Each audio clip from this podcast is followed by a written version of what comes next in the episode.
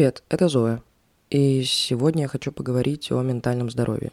Это супер важная для меня тема, потому что это то, что на самом деле перевернуло мой мир и сделало его лучше. Меня очень бесит, как много всего мы с вами усложняем и проебываем в жизни просто из-за того, что когда-то Николай Воронин называл психолога мозгоправым.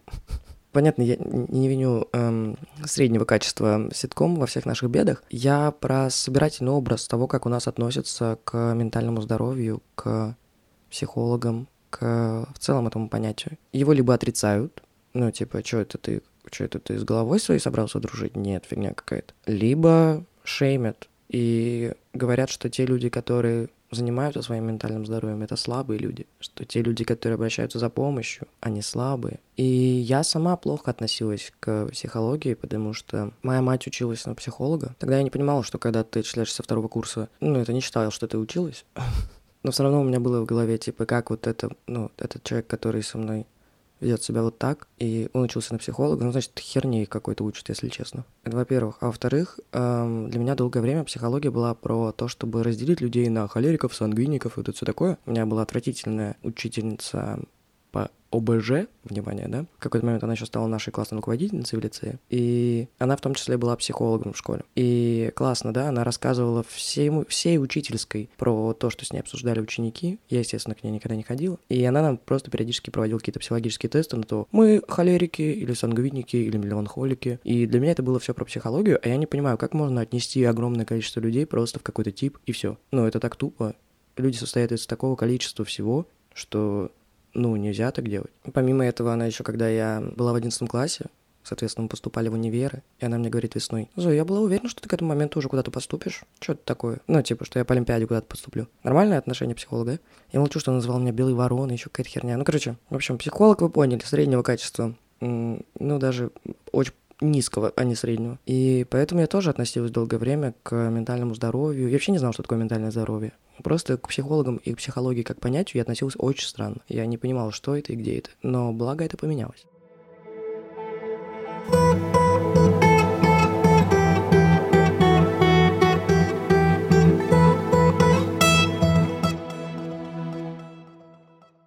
Но почему мы так отрицаем ментальное здоровье?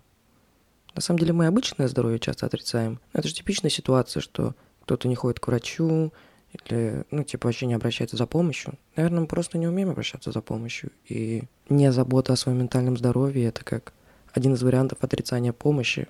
Мы же все должны быть сильными супергероями, у нас все всегда хорошо. Но если у нас хотя бы фактически болит нога, то мы можем сказать, у меня болит нога. А залезть в свой мозг это как-то слишком сложно. Мы так не умеем. Плюс, вероятно, мы боимся. Мы боимся, не знаю, всего. Мы боимся заглянуть в себя, мы боимся открыть те штуки, которые нас пугают, мы боимся открыть их миру, боимся близости, боимся просто поговорить с собой внутри. Намного легче использовать какие-то копинг-механизмы, не самые здоровые, перекладывать на других, сраться с кем-нибудь, писать какие-нибудь гневные штуки и не разбираться с тем, что происходит внутри. Ну, намного легче выплеснуть это куда-то. Хотя у всех нас есть огромное что-то внутри. Я смотрела сейчас видос с Айовой, и она там рассказывала про то, что она занимается энерго что-то музыкальной какой-то терапией, практикой. Ну, я считаю, это хорошо. И, в общем, там ты просто поешь слэш орешь и пытаешься выпустить все свои внутренние штуки. И я вспоминаю, как мы с друзьями ездили на дачу, и там надо от электрички пройти по полю до дачи.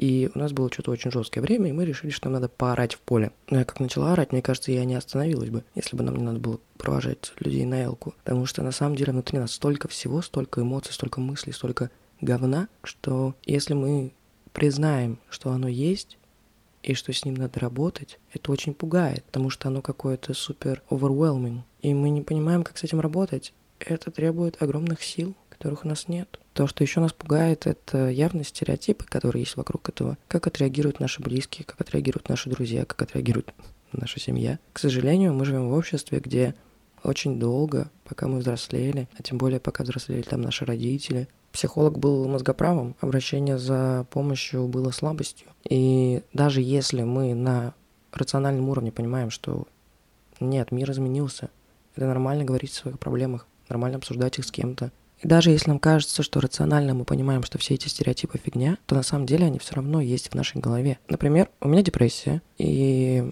я на втором курсе пошла к психотерапевту, мне было очень тяжело, я не понимала, как от этого убираться, я не могла ничего делать, я не могла нормально спать, я не могла нормально есть, я не могла нормально вставать, жить жизнь, я не могла сдавать э, штуки по учебе, начался ковид, в общем, было очень тяжело. Я даже не помню, на втором или на третьем курсе я пошла. Это был очень туманный период, но прикол в чем? Психолог отправил меня к психиатру, и я сходила к психиатру, она назначила мне таблетки, и я антидепрессанты.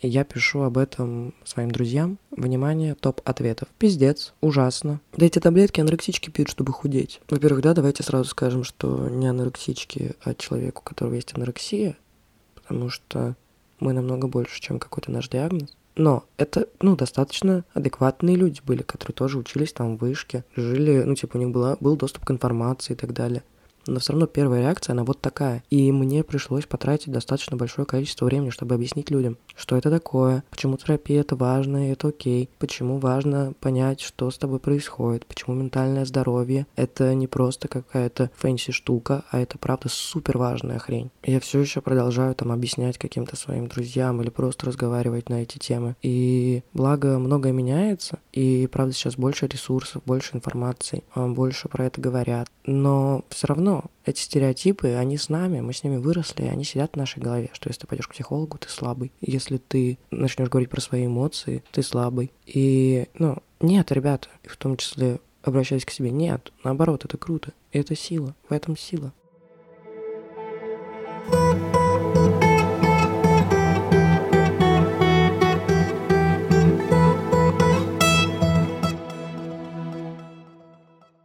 И еще, мне кажется, такой основополагающей штукой, которую надо сказать, это то, что мы не умеем в коммуникацию. Ну, то есть, чтобы пойти за помощью, чтобы поговорить с друзьями, чтобы поговорить с самим собой, нужно уметь описывать то, что с тобой происходит. А нас этому мало кто учит тем более в детстве. И когда тебе грустно, ты не можешь описать, как тебе грустно, почему тебе грустно, откуда это пришло. Это правда навыки, которые приходится долго нарабатывать и понимать, что они вообще нужны, и что их вообще нужно нарабатывать. Из-за того, что мы не знаем, как поговорить с собой, как описать это себе, как описать это друзьям, как описать это близким, родным, мы такие, да, не, все нормально. Ну, как часто вы слышите от человека, которому вы прям видите, что ему плохо, он такой, да, все хорошо все окей, все нормально. Ну, потому что, во-первых, мы, конечно, не подпускаем к себе и боимся, а во-вторых, мы не можем описать, что с нами происходит. Нам очень сложно, и мы боимся, что нас не поймут. И когда тебя не поймут в таком состоянии, тебе становится еще хуже. Но на самом деле все эти страхи, они очень сильные, и их сложно перебарывать. Но это того стоит, потому что когда ты перебарываешь эти страхи, в конце концов ты разбираешься в себе, и это делает твою жизнь лучше. thank you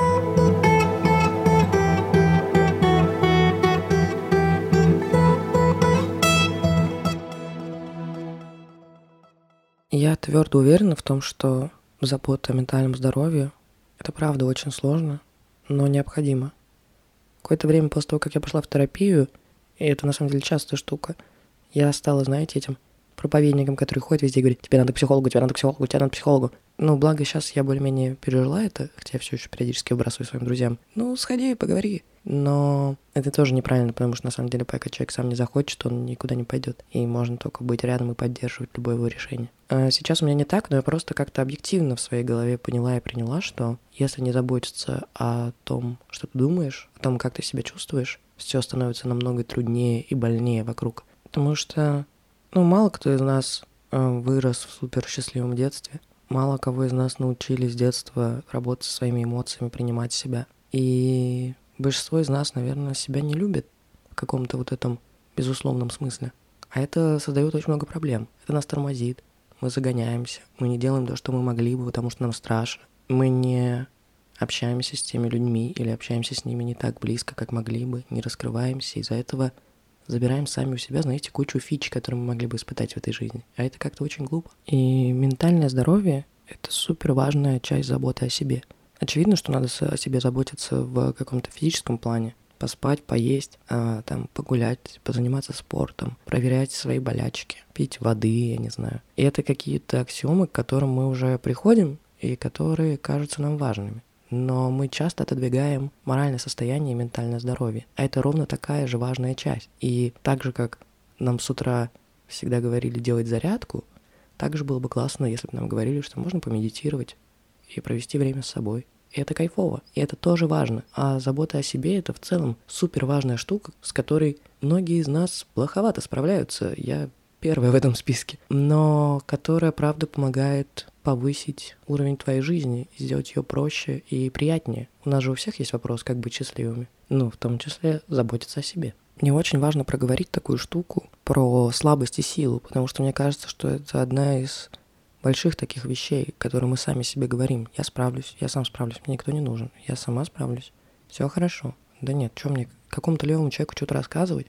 Да что мне заботиться о себе? Все хорошо, я и так справлюсь. Я же справлялась, и сейчас справлюсь. И я вообще не люблю мерила хороший, плохой, сильный, слабый. Потому что на самом деле это не сильно и не слабо. Просто есть эффективно и неэффективно. Сдвигать свои проблемы куда подальше это неэффективно, потому что мы тратим кучу энергии на то, чтобы их подавлять. Когда у вас нет сил, хотя вы ничего не делали, ну, это такая очень типичная как будто фраза, которую ты себе говоришь. Блин, я устал, я ничего не делал. Во-первых, может, мы просто устали до этого и выгорели, it's okay. Но еще это про то, что параллельно с тем, как мы живем жизнь, делаем задачки, что-то куда-то ходим и так далее, мы тратим энергию на то, чтобы подавлять те штуки, которые есть внутри нас. И это же так странно, но мы кучу энергии отправляем на то, чтобы бороться с самим собой. Это то же самое, что телефон бы, я не знаю, часть своего заряда тратил на то, чтобы свои же приложения удалять. Или там задвигать какие-то функции. Ну, в общем, плохо с метафорой получилось, правда? Я старалась. Ну, в общем, если у тебя есть какая-то определенная, да, батарейка, на определенное количество энергии. Почему ты огромную часть этой энергии отправляешь на то, чтобы задвинуть какие-то свои страхи, какие-то свои боли и так далее, когда можно просто их проработать и станет намного легче. Это не про силу, не про слабость, это про эффективность. Так просто эффективнее жить, так просто кайфовее, так просто приятнее. И это классно. И, наверное, самая главная мысль сегодня про то, что это правда меняет жизнь. Знаете, часто говорят, да у меня нет таких сильных проблем, что я там буду обсуждать, да не пойду я к психологу. А мне очень нравится позиция и фраза такая, которую говорят про психотерапию, что она повышает уровень жизни, она повышает качество жизни. И это правда. Я сейчас во второй своей психотерапии уже год, и правда поменялось очень многое. Просто из-за того, что я что-то прорабатываю в себе. И у меня еще очень-очень длинный путь впереди но я уже чувствую, как это меняет меня. Я уже чувствую, как я выкарабкалась из той депрессии, в которой я лежала и не могла ничего делать, кроме того, как пить пиво. Я создаю какие-то проекты, я разговариваю с вами, у меня есть друзья, я влюбляюсь. И без проработки своих травм и того, что у меня в голове, этого бы ничего не было. Ну или было бы, но далеко не так ощущалось бы и не так работало бы. Вероятно, я бы боялась всего этого. И просто если мы хотим делать для себя лучше, то почему бы не начать разговаривать с самой собой?